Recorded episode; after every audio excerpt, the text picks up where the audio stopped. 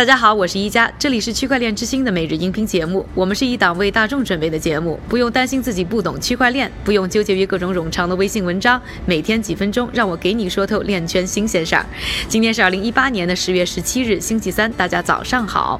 今天的第一条消息呢，来自总部位于开曼群岛的 Epic Partners Limited 这家数字货币投资基金呢，在美国时间周一宣布啊，在日本呢发起全球首个和数字资产相关的 IPO 上市。他们呢是在上个月的二十八日呢向日本金融厅递交了相关的文件，认购呢已经从本月的十五号开放了。目前呢我们还没有找到呢更多这家来自开曼群岛公司的信息。他们声称啊此次 IPO 的认购上限为一千亿日元，也就是差不多呢九亿美元。我非常好奇呢他们到底持有多少的数字货币或者数字的资产？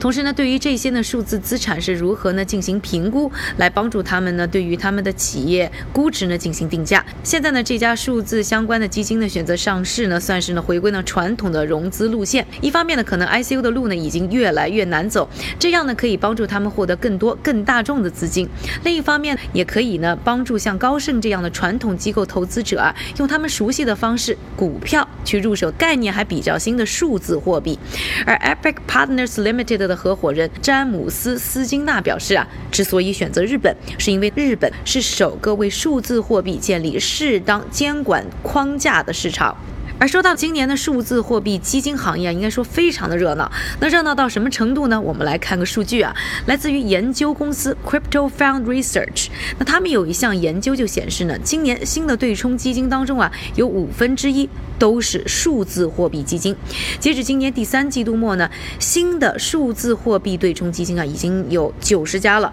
今年年底呢，还渴望会达到一百二十家。虽然说这个一百二十啊，和去年的一百一十八家相比呢，其实变化也没有很。大，但是要知道啊，整个对冲基金行业呢，今年新增的基金的数量呢是在明显减少的，而且呢，今年呢还是一个大熊市。这些新的数字货币对冲基金当中呢，大约有一半是来自美国，同时澳大利亚。中国、马耳他、瑞士、荷兰等等国家也看到在二零一八年出现的数字货币对冲基金大规模出现的现象。当然，目前运营的数字货币对冲基金的总数还只占全球对冲基金总数的百分之三左右。那数字货币对冲基金管理的资产也不到四十亿美元，与超过三万亿美元总体量的对冲基金行业相比，还有很大的增长空间。下面呢，我们再来说一说这些数字货币基金今年的表现到底怎么样？那光看看币价就知道呢，也好不到哪儿去。比特币的价格呢，已经从接近两万美元的峰值啊，下降了超过百分之七十。而根据 Autonomous Next 发布的研究，今年上半年啊。大多数的数字货币基金的亏损额呢是超过百分之五十的。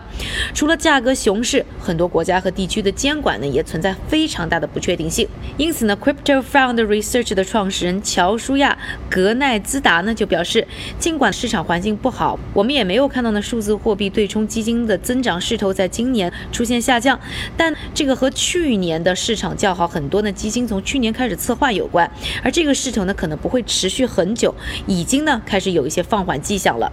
当然也有不少人呢，在六千美元呢看到了比特币的强大支撑，或者说呢，他们认为现在已经基本见底了。其实啊，现在才是好的投资机会，很多的机构投资者呢也开始在这个价格附附近开始做多。所以其实也有人在危机当中呢看到了新的机遇，同时呢，随着数字货币基金产业的活跃，也出现了很多啊围绕这一些机构交易的服务。比如说高盛透露了为客户呢管理比特币的意图，像野村债券呢则推出了数字资产托管的解决方案。另外呢，比特币期货呢也早早在芝加哥期货交易所开始交易了。那说完了今天的两个大的话题，一个呢是首个数字货币投资基金的 IPO，另外呢就是说到呢数字货币基金行业今年的火热以后呢，我们还把时间交给我们的韭菜哥，他为大家准备了很多链圈最新的快讯。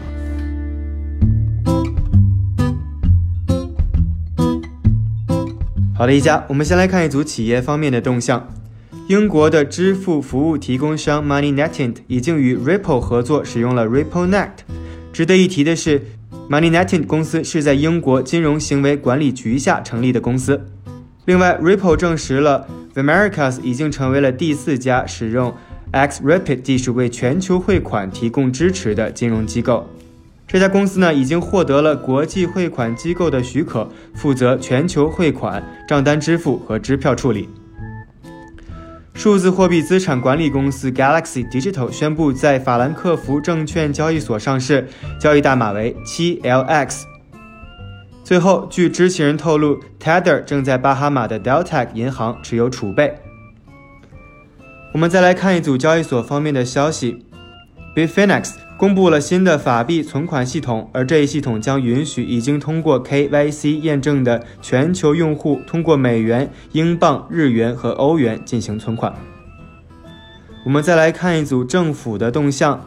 澳大利亚新南威尔士州政府将于二零一九年夏季完成基于区块链的土地登记系统的概念验证，也就是 POC。荷兰方面，荷兰的中央银行行长 Carlos k n o t 表示，德国银行正在与金融市场管理局 AMF 合作制定数字货币交易规则。荷兰方面，荷兰的中央银行行长 k a l a s n o t 表示，荷兰银行正在与金融市场管理局 AMF 合作制定数字货币的交易规则。感谢韭菜哥的分享，也感谢各位的收听，我是宜家，记得明天和我一起继续关注区块链之星，区块链之星还原区块链最真的样子。